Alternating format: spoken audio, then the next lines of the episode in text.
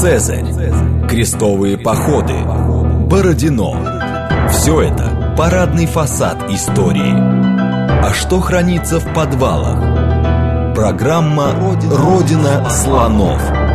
То, о чем ученые обычно не рассказывают, потому что их не спрашивают. Программа предназначена для лиц старше 16 лет. Всем привет, это «Родина слонов», программа об исторических мифах, об истории, которую мы не знаем, о тех фактах, которые вполне очевидны для ученых, но по разным причинам прошли мимо нас. Меня зовут Михаил Родин.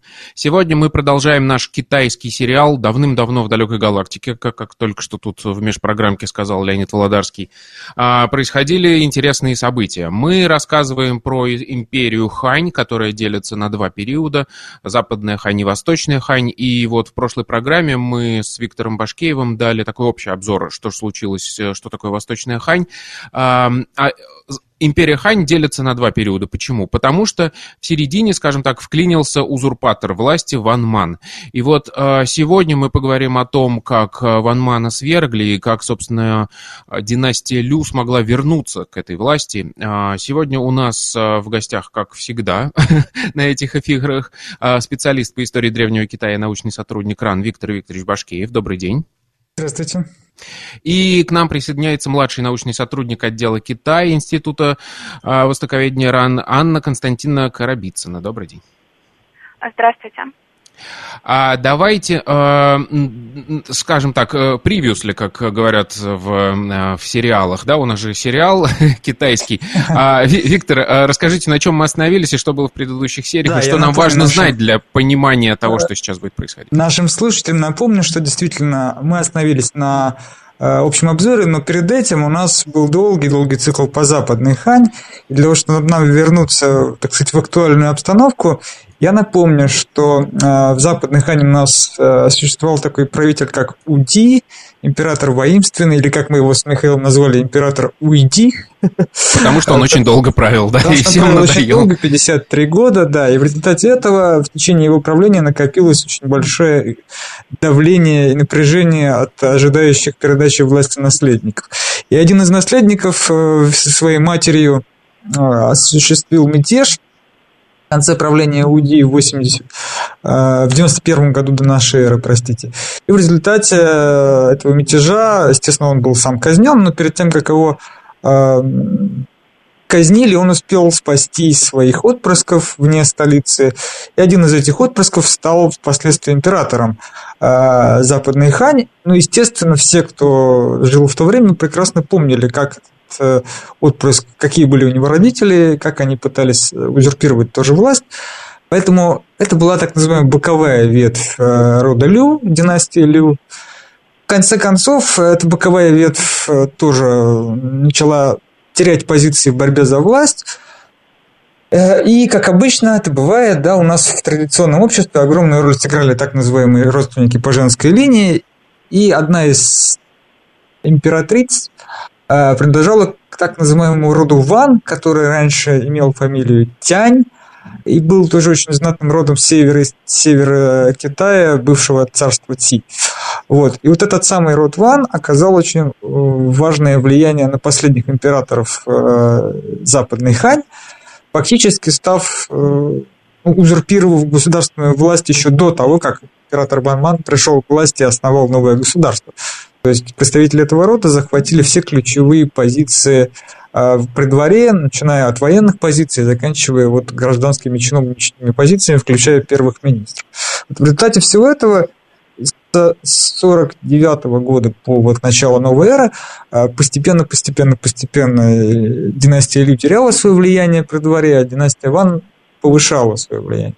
В результате, в конце концов, вот пришел Ван Ман, и Ван Ман э, фактически попытался все переформатировать. То есть э, его отношения со знатными родами были крайне нетипичные для китайской действительности. Если раньше все-таки императоры старались заключать какие-то компромиссы, так или иначе, а, то сейчас человек э, попытался замкнуть все на себя, в том числе и в плане управления и экономики. И, может быть, даже бы что-нибудь и получилось бы у него. Но так случилось, что Хуанхэ поменяла свое русло уже в начале новой эры. И на политический кризис, который был вызван недовольством а, правящих родов, э, точнее не правящих, а знатных родов, э, наложился еще и кризис экономический. Это вот уже очень сильно осложнило положение Ван Мана при дворе. Э, надо сказать, что несмотря на то, что потомки главной линии рода Лю как бы отошли от престола после вот этого вот, после этой ситуации с наследованием по боковой линии.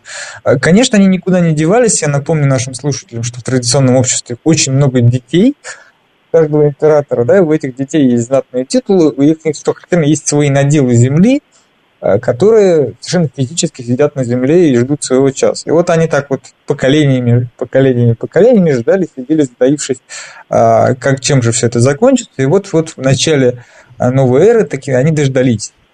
Вот. Вся эта ситуация с родом Лю, кстати, мне напоминает э, наших Рюриковичей, да, которые расплодились, их стало так много, что уже внутри Рюриковичей началось там огромное деление на а, разные роды этих Рюриковичей. Да-да, очень хороший пример. Вот я, в общем-то, как раз примерно такую же картину пытался нарисовать.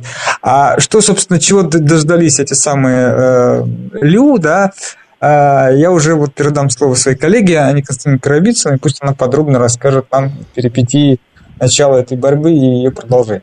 Да, Анна, тут интересная история, потому что когда мы читаем э, историю о том, как свергли э, Ван Мана, там очень запутанная ситуация. Очень много представителей рода Лю э, участвовали в этом восстании. И какие между ними были взаимоотношения, и, и как, в общем, собственно, выделился тот наш э, главный герой Гуанди, будущий император? А, сначала я бы хотела несколько представить всех э, будущих действующих лиц, потому что их будет э, достаточно много, чтобы слушателям э, было понятнее. Всех этих императоров, которые будут претендовать на власть, можно разделить на две группы. Одни императоры стремились восстановить империю Хань. Это были императоры из рода Лю, Другие императоры хотели отколоть кусочек от бывшей империи и э, там э, сидеть и править. А, это императоры, э, принадлежавшие к другим родам, они не принадлежали к роду Лю. А, это Гун Цуньшу, который правил в Сычуане, и Луфан, который правил на севере Китая, на границе со степью. А возвращаясь к Родулю, а, кроме Гуану Ди, и его личное имя было Лю Сю, а, был еще император Ген Шиди, личное имя Лю Сюань, и э, Лю Пэнци, и э, четвертый Лю Юн. Э, так. А они все друг другу приходились братьями, насколько я понимаю, ну, или такими, э, какими-то далекими там братьями? Э, очень отдаленное родство. Э, э, только э, Гуануди и Ганшиди были э, троюродными братьями а угу. все остальные были очень отдаленными родственниками. Так, хорошо. А, но, насколько я понимаю, на первом этапе, а, собственно, возглавил, скажем так, это все Ген Шиди. А, да, но нам нужно немножечко возвратиться назад, потому что еще Хорошо. до первого этапа в семнадцатом году, еще во времена правления Ван Мана, восстают краснобровые на а, полуострове Шаньдун. Это самый восток Китая. А, и такое название краснобровые, оно восстание краснобровых, оно выделяется из всех тех восстаний, которые раньше были, такое новое явление в китайском историописании, потому что раньше все восстания э, определялись э, по лидеру, назывались по лидеру или по той территории, на которой происходило восстание. А это название никак не связано ни с территорией, ни с лидером. Э, также стоит сказать про краснобровых. Обычно в научной литературе их определяют как крестьянское восстание или восстание рабов. Но я бы больше склонялась к версии Крюкова, который считал, что в этом восстании принимали участие много разных сил, как мы, как я впоследствии расскажу, там принимали участие даже представители рода Лю. И... Мы уже к этому привыкли, когда разбираемся ага. тут в истории Китая, да, что вот все, что в, скажем так, марксистской историографии было принято называть крестьянскими восстаниями, выясняется, что крестьянин, который во главе, он вовсе себе не крестьянин и земледелец, а вполне себе богатый феодал местный. Да, он как-то подозрительно знатен и богат, да. да. Я здесь немножко вклинюсь и замечу, что действительно, как правильно отметила Анна, э, это новое явление. Мы просто как-то вот поторопились немножко, не сказали про источник подробно, э, да, потому что это новый источник. Э, Хоу Ханьшу написан, в отличие от Ханьшу, значительно позже, уже в Средневековье ранее. И мы видим, мы можем предположить, с одной стороны, что, наверное, это Триграфическое явление, однако же, если мы посмотрим на то, как раньше отмечали действительно всех восставших, то там обязательно указывали на самого, самого главного предводителя или же на э, конкретно привязывали, атрибутировали к месту восстания. Здесь же мы по вот этим вот самым группировкам, а там не только красные брови, но и другие многие есть, а, мы не знаем ни, ни того, кто ими, ими руководил, ни того, э, где они находились толком. То есть это какое-то совершенно новое явление, скорее такие какие-то банды, да, какой-то криминальный налет в этом всем слышится. И это абсолютно новое явление для в том числе для политической истории Китая, вот о нем нужно все время помнить, когда мы говорим про э, этот период. И, видимо, еще и поэтому э, марксистская историография так вот легко это все окрестила крестьянами, просто чтобы было проще об этом думать. А это гораздо более глубокий процесс. Все, я передаю слово. Да, но вы упомянули, что там э, участвовали и представители рода Лю, то есть это уже как бы начало борьбы за власть, такое, ну, возвращение, да, старой династии. А, или нельзя так сказать? Род э, Лю постепенно э, приходит к Краснобровым. Например, э, в 20 году к Краснобровым присоединяется Лю Пэньцзи и его старший брат Люгун.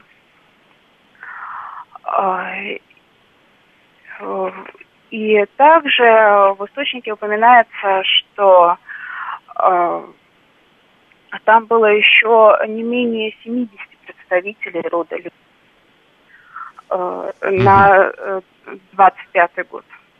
То есть э, э, там были не, э, несколько разнонаправленных сил, и одна из этих сил внутри Краснобровых – это род Лю, который боролся за власть. Ага, ну, хорошо, но насколько я понимаю, вот восстание Краснобровых, оно таким фоном происходило. То есть они и с Ван Маном боролись, и потом с, с Лю, пришедшими к власти. То есть это такое постоянное явление в этот период. Да. Да, и более того, извините, я опять вклинюсь, э, там ведь не только Краснобровые находились, да, там много других группировок, там их, надеюсь, озвучить. И, на мой взгляд, э, здесь, на наш взгляд, очень важно понимать, что это какое-то новое явление все-таки в истории Китая, а, потому что никогда еще не было такого количества группировок, которые к тому же были еще и хорошо вооружены и оснащены. Это вот тоже Анна Константиновна сообщит об этом. Просто я хотел бы вот обратить внимание наших слушателей, что это действительно Ранее э, мы не встречались с таким вообще. Раньше четкая была, э, так сказать, линия разборок проходила через э, правящий род, да, а сейчас уже что-то большее мы наблюдаем. И вот это такой большой важный момент. А, Еще я бы хотела вернуться немножко к источнику, который нам рассказывает про все эти события. Это Хоу Ханьшу, написан в раннее средневековье историком Фань Э а, и все историографы китайские древние а, были конфуцианцами, а для конфуцианства очень важна концепция благородного мужа. И основным качеством благородного мужа является сыновняя почтительность. Э, э, и эта сыновняя почтительность понимается часто расширительно. Не только э, благородный муж должен не только быть почтительным по отношению к отцу, но и по отношению к своему государю. И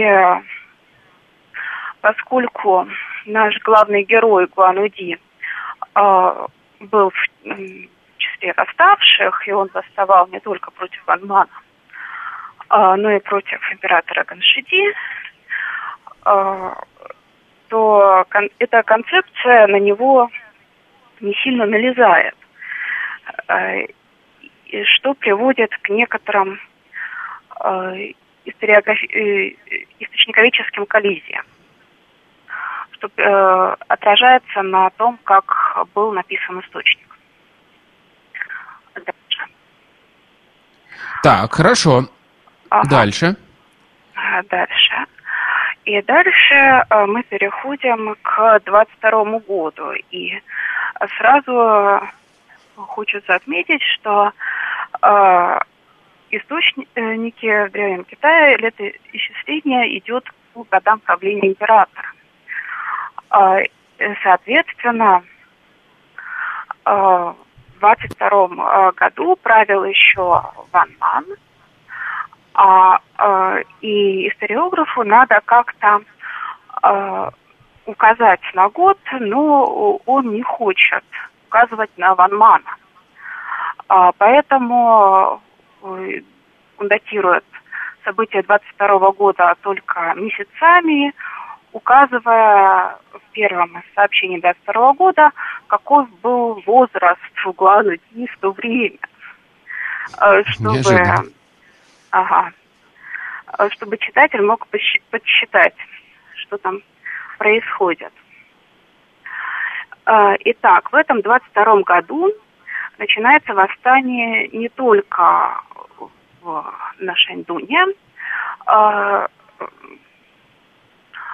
в 22 году э, начинается э, восстание еще и в центральном Китае, э, в северной части бассейна Янцзы, около города Наньян. И поднимает это восстание Люсюань. Дело в том, что Ваман лишил привилегий Э, про э, род Лю, и семья Лю Сюаня тоже лишилась привилегий, э, э, что послужило мотивом того, э, что он э, присоединился к восставшим и даже в конце концов э, возглавил восстание. В 23 году э, эти же силы Э, берут э, город Вань э, и объявляют Люсяня императором. Также в войсках Люсюаня служит и Люсю, будущий император Гуануди. В 23 году, когда произошла когда произошло восшествие на престол Дюсюаня, а, к нему присоединилась э, часть сил, отколовшихся от краснобровых. А, дело в том, что от э, краснобровых откололся Люгун, старший брат Лю Пэньцзи. Поэтому можно говорить, что в рядах краснобровых не было единства. Так. Однако Ван Мана послал войска против э, Ганшиди э, и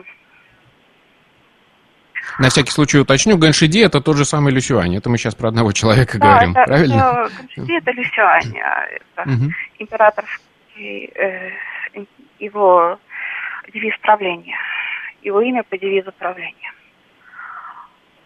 Э, итак, Ван Ман посылает войска против сил Ганшиди и в боевых действиях между Ван Маном и Ганшиди выделяется вот как раз э, и э, Гуануди, будущий император.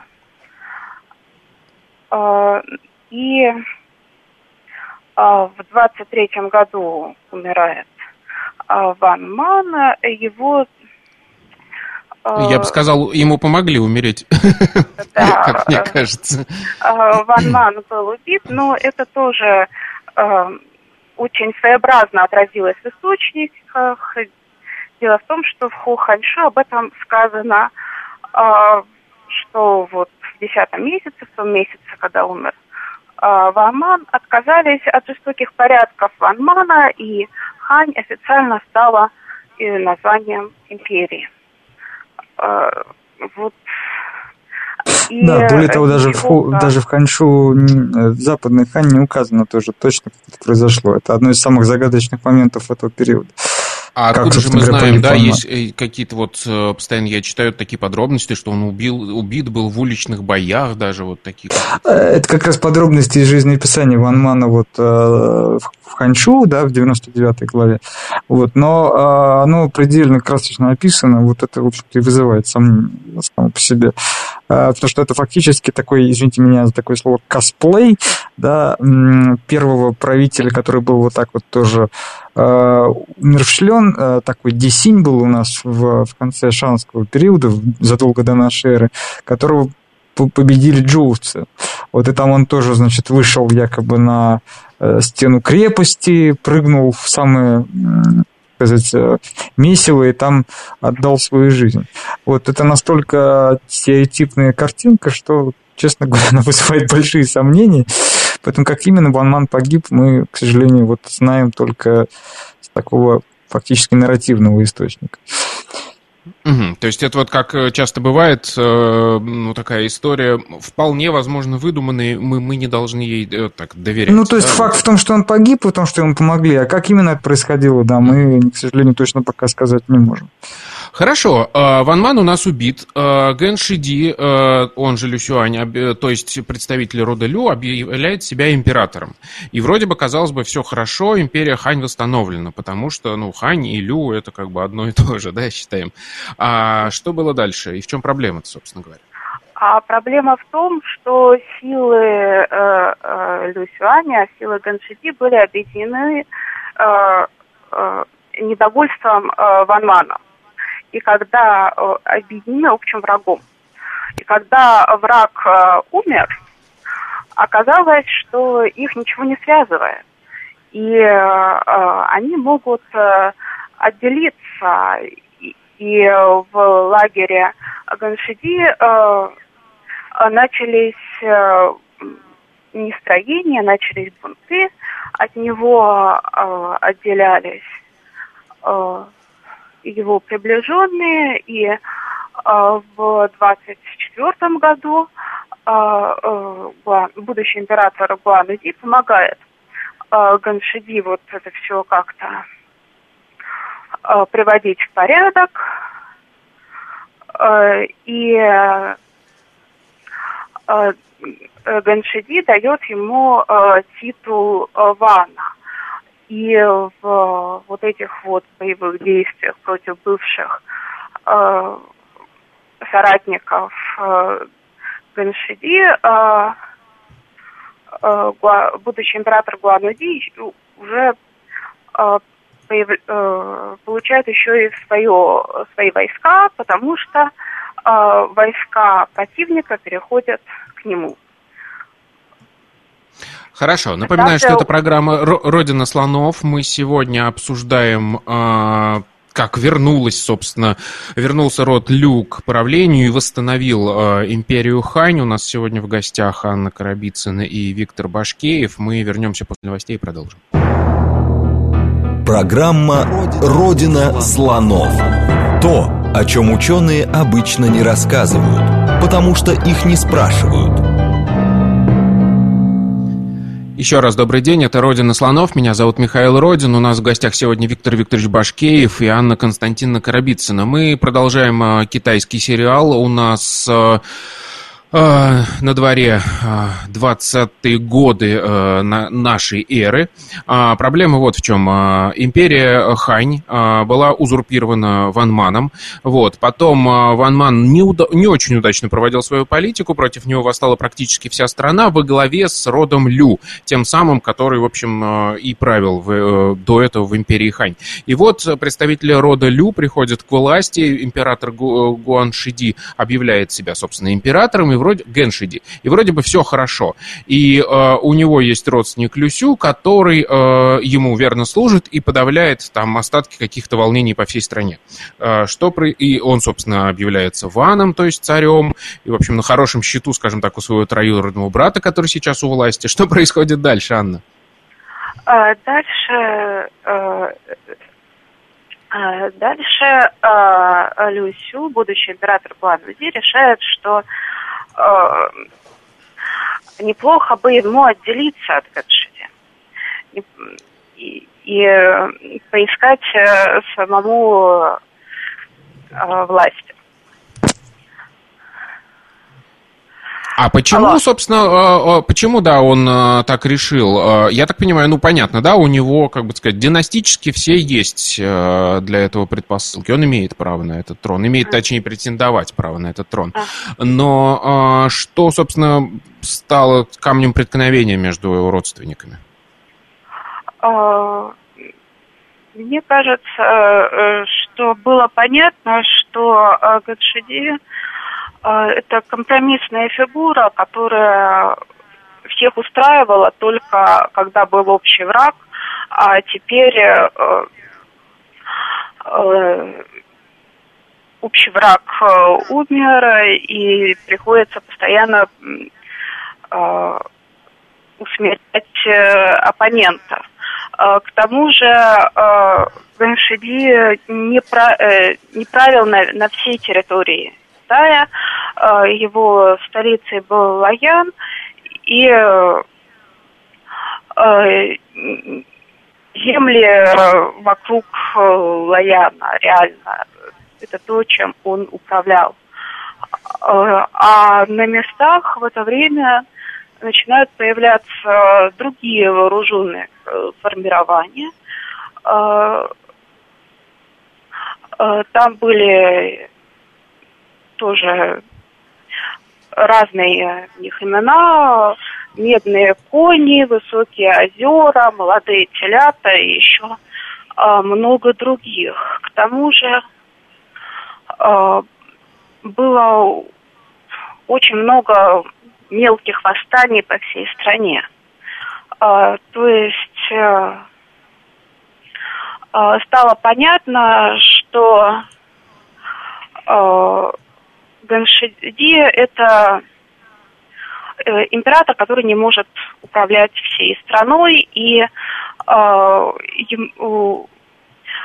э, и можно его как-то свергнуть, чтобы уже самому объединить страну. Хорошо, на кого Если опирается? Я тут немножко вмешаюсь. Да. А, меня слышно, да? Да-да-да. А, дело в том, что вот, а, может быть, это немножко притянутая аналогия, и нас потом за нее будут ругать, но мне показалось, э, что нашим слушателям будет понятнее, если нам скажем, что э, Ганшиди вообще с китайского переводится как «новое начало», да, или же как начать все заново, поменяв то, что было до этого. Вот так можно привести. Да? И здесь как раз вот вспоминается недавние события на территории сопредельного нам государства, когда один из кандидатов в президенты прямо заявлял, что вот я прихожу для того, чтобы провести новые выборы. Я думаю, все поняли, о ком речь. А, то есть это такой э, был момент именно для перехода власти, что, в общем-то, отражалось даже в его в итоговом титуле, а, несмотря на то, что, казалось бы, вот, ну, имелось в виду, наверное, новое начало, но подразумевалось, очевидно, что не ты будешь продолжать. Угу. Вот, э, поэтому действительно это была компромиссная фигура на тот момент, и как только компромисс нужно было менять, да, когда компромиссные предмет компромисса был закончен, тут же возникла новая борьба. А, хорошо, на кого опирался Люсю, то есть будущий император Гуануди, и как дальше развивались события? Люсю, я уже сказала, что он вот в процессе э, службы э, Гуан, э, в процессе службы Ганшиди получил войско, также он взял это войско и, и э, захватил э, несколько э, вооруженных вот, формирований э, местных, э, которые уже к этому времени появились. Э, например, та, та, такое вооруженное формирование, как медные кони. Его даже в то время называли император медных коней.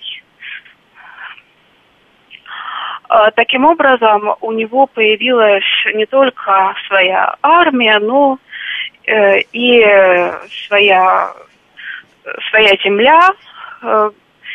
И с этого он начал свое, свой путь к власти.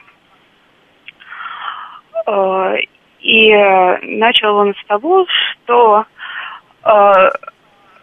решил свергнуть своего бывшего покровителя. И он его войска осадили осаждали Лая. Но э, э, Ганшиди э, из Лаяна бежал, и когда Гуануди Лаян таки взял, э, э, Ганшиди там не было. А, а бежал э, Ганшиди не просто куда-нибудь, он бежал вместе со старшим братом э, Лю Пензи э, в э, Чинань. То есть в еще одну столицу, в столицу западных Дело в том еще, что чуть-чуть возвращаясь к событиям 25 года, чуть-чуть назад, еще до взятия Лаяна, Ганшиди э, объявляет себя императором. Это э, в 25 году э, многие представители рода Лю, и не только Лю, объявили себя императором. Например, Лю Пэнзи объявляет себя императором, Гуану Ди, и также Лю Юн и Гун Циншу. А. Я замечу, что мы с Анной придумали такой шутливый термин для этого явления, как многодетное небо.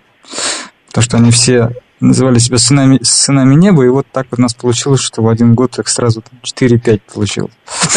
Ну, понятно. В общем, тогда получается, в этот момент как бы мы наблюдаем не за борьбой э, Гуануди и Гэншиди, а это, ну, это уже просто реально в стране начался бардак, и все, а, кто мог, объявили себя императорами, и это была такая война всех против всех внутри этого рода Лю. Э, да, и э, Э, ярким событием еще стоит рассказать э, про то, как э, сам Гуанади зашел на престол, и про то, что Чинань в 25 году переходила из рук в руки. Там сначала Лю Пэньци зашел на престол, потом краснобровые ушли из Чинани, и э, туда вошел Гуануди, и, и там зашел на престол и, и, и ушел из Чинани. Э, Краснобровый опять занимает Угу. То есть, ну, как я и говорил, краснобровые, они фоном в этой борьбе а, присутствуют, то есть они никуда не делись, да? Краснобровые вот выдвинули Лю Пэньцзи императором. Это был император Э, как бы от краснобровых и от того рода, который примкнул к краснобровым. А, хорошо. Как же в итоге э, действовал э, Гуань Уди? То есть он решил сначала расправиться со всеми этими восстаниями или э, побороть брата Ганшиди? В, в каком порядке он решил а, упрочивать вот, свою власть? Сначала он э, взял столицу, и э, э, Ганшиди бежал к Краснобровым, а, а Краснобровые его убили. Гостеприимно было с их стороны, да. Угу. То есть, получается, он лишился одного из противников, и ему стало проще в этот момент, да? А, да, ему стало проще в этот момент, но проще не сильно. А, э, в 26 году он а, приводит в подчинение некоторые из а, вооруженных формирований, и вот тоже в яркий момент смуты император, э, человек, объявивший себя императором, вступает в союз с некоторыми из местных вооруженных формирований, чтобы а, атаковать а, другого императора, атаковать Краснобровых. И а, вот в 26 году а, происходят некоторые стычки, Э, и бои, и э, в 27 году э, Гуанади отправляет одного из своих полководцев воевать с краснобровыми, но тот не преуспел, и поэтому Гуанади сам возглавил войска и, и, и хотел дать Краснобровым генеральное сражение. А, но Краснобровые вместо того, чтобы биться, они сдались. Отчетно капитулировали. Неожиданно. А, вот а, это маркер того, что а, а, у Краснобровых не было единства. Дело в том, что а, я уже говорила, что э, краснобровые выбрали себе императором э, Лю Пэньцзи, э, старший брат которого служил э, у Ганшиди. И, и бежал к Краснобровым вместе с Ганшиди и обнаружил своего младшего брата на императорском престоле. Э, и этот старший брат Люгун э, пытался интриговать против своего младшего брата и самому, чтобы самому стать императором. Э, но у него ничего не получилось. И вот в 27 году э, организовывал э, мирные переговоры вот как раз этот самый Люгун. Так. То, то есть Э, краснобровые э, э, решили перейти на сторону Гуануди. Называется «Путь к успеху, будь сильным», да. Угу. То есть, получается, в этот момент, в 27 году, Гуан Уди, э, во-первых, расправился со всеми своими э, родственниками из династии Лю. Э, о, ему сдались краснобровые, и в итоге они, как бы, получается, перешли на его сторону. И что в этот момент ему э, мешает, так сказать, стать единовластным правителем? Потому что, я так понимаю, на этом эпопея не закончилась. На этом эпопея не закончилась. Дело в том, что у него остался еще один родственник э, из рода Лю, который еще император, а, а, Лю Юн. Но в 27 году Лю Юна убивает собственный же военачальник и вместе с головой Лю Юна отправляется к Гуану Ди, чтобы получить награду а военачальники вот, Лююна а, выбирают а, его сына Лю Юя своим предводителем, но он не объявляет себя императором. Он объявляет себя только Вана. И Гуану-Ди с 27 по 29 год воюет против вот этих сил, пока в 29 году э, Лю Юя не постигает судьба отца, его тоже э, убил собственный э, его воина, он был тоже убит э, своими солдатами. Э, тоже, чтобы получить э, награду. Награда и была в итоге получена? Да. То есть это хороший способ карьерного роста получился. Ну вот тут уже, казалось бы, э, у Гуанди дорога расчищенная. Насколько я понимаю, он со всеми из Лю вот в этот момент уже справился. И тут остаются только местные какие-то элиты, с которыми нужно договариваться, правильно? А, да, со всеми Лю он справился. 29-й год – это важный этап. А, но а, у него осталось э, остался Гун Суньшу, который в Сычуане, и вот в 29 году Луфан э, на севере тоже объявляет себя императором. Э, дело в том еще, что Сычуань, нынешняя провинция Сычуань, это провинция Баишу, она окружена горами. И поэтому э, ее очень трудно взять военным путем. И поэтому же э, легко этому царству Баишу отделиться от основного Китая.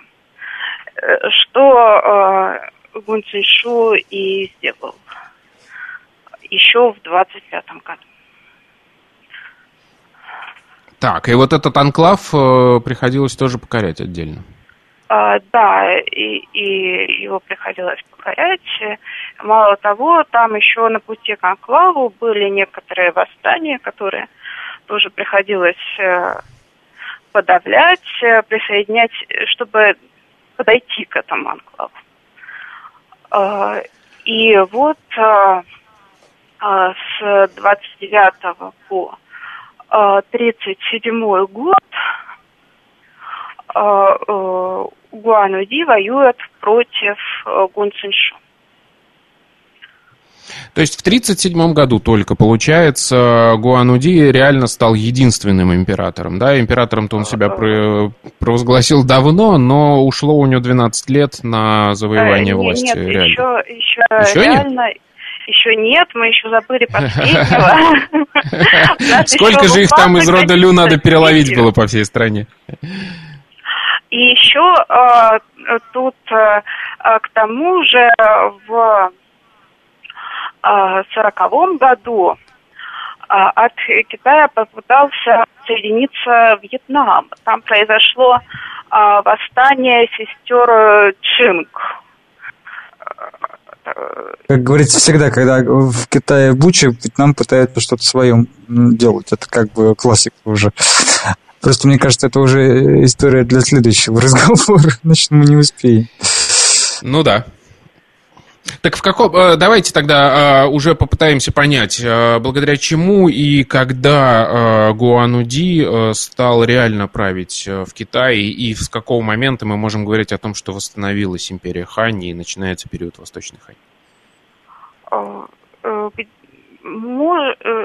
после 1937 года уже вполне можно, там к нему начинают приходить посольства из других стран э, к Гуануди, это уже говорит о том, что его что он не только сам себя считает императором, но что его соседи э, тоже признают, э, что э, он какая-то весомая величина.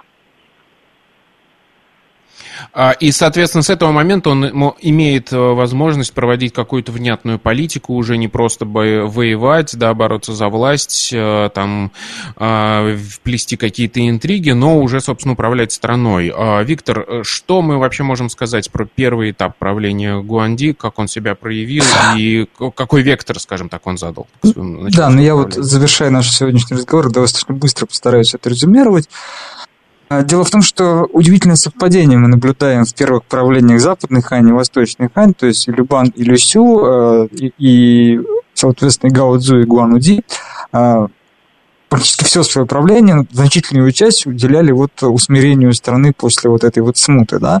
Но здесь есть одно важное отличие. И, соответственно, им посвящена огромная, э, огромные разделы в источниках, да, то есть это самые большие главы соответствующих э, историй. Э, но есть одно важное отличие, в отличие от Гуануди, Любан, вот этот первый свой этап усмирения, он растянулся практически на все правление, и попытки править страной в нормальном режиме в конце концов привели к тому, что Любан, судя по всему, умер тоже не своей смертью. А Гуанудижи, в отличие от Любана, вот после 1937 года проправил еще значительное время, и это, вот, на мой взгляд, показывает нам, что как минимум Гуануди читал хроники правления Любана и понимал, что нужно делать, чтобы прожить дольше, чем просто взяв власть в свои руки. Вот. Я бы вот, вот так вот подвел бы черту под сегодняшним разговором. То есть, получается, в его случае все-таки история чему-то научила, да? Да, а мы да можем... это очень важный исторический вывод. Да, мы можем сформулировать, чему же он, собственно, научился, и чем он отличался от Любана, и как он, собственно, зацементировал Очевидно, Гуанади понимал важность, э, так сказать, тотального контроля над страной, потому что Любан позволил себе вот эти вот периферийные а, очаги сопротивления оставлять без внимания, потому что очень много было дел в столице. И в итоге именно оттуда пришли силы, которые блокировались с его противниками во дворце и в итоге привели к его гибели всему. А Гуануди этого себе не позволял и, видимо, сформировал такую прочную коалицию внутри Лаяна, что никто на него не покушался потом серьезно. Я а думаю, за счет, так. А за счет чего он смог создать эту коалицию? Он просто силой всех э, вырубил, что называется? Я думаю, Или... нет. Я думаю, там было много разных э, и компромиссов, и, так сказать, движений навстречу. Но тут ключевое, что уже был сюжет первого управления известен. Да? То есть э, Любан был очень, естественно, сакральной фигурой, о нем все знали, и все знали, как делать не надо. Вот что я хочу сказать. Угу. А, хорошо, а закидываю удочку в дальнейшее. Что мы можем сказать о его такой социальной политике? А, каких взглядов, скажем так, он придерживался и за счет чего он смог а, удержать страну в дальнейшем? И куда он ее повел? Потому что, насколько я понимаю, именно он заложил а, основы всего правления Восточной Хань. А, да, он, э, во-первых, э, проводил э, амнистии, когда завоевывал новые территории. И в этих амнистиях были положения о том, что он отпускал рабов, что позволило некоторым исследователям сказать, что восстание Краснобровых имело успех, потому что вот император начал отпускать рабов на волю. Э, а император распускал рабов на волю не потому, что восстание имело успех, а потому что э, он э, хотел вернуться к тем порядкам, которые были до Ванмана. И это было не только проявлялось не только вот в амнистиях, но и проявлялось в том, что он стабилизировал денежную систему, э, в то время как э, Вайман пытался вводить какие-то заменители денег, Гуануди все-таки вернулся к монете, то есть его, он смог стабилизировать экономику. А, насколько я понимаю, он еще и э, очень хорошо, э, как это сказать, э, сумел э, наладить э, обратно э, чиновничий аппарат, да, то есть он ввел, да. э, ну, вернул, точнее, систему набора чиновников по, да, да, да. Э, по образованию, скажем так. А Нам не стоит по... забывать, что все-таки это не, не первая империя, да, это продолжение длительной империи до него, и в этом смысле всему было проще все-таки, чем тому же Любану. Вот, э, тоже не нужно забывать. Не строил заново, у него были готовые рецепты. Да, да, да, Хорошо. были фундамент. Да, я думаю, что мы в следующих э, программах продолжим и подробно говорить про политику нового императора и вообще продолжим историю империи Хань. А, спасибо вам большое. У нас в гостях были Виктор Башкеев, Анна Карабицына. Это была программа «Родина слонов». Меня зовут Михаил Родин. До новых встреч. Пока.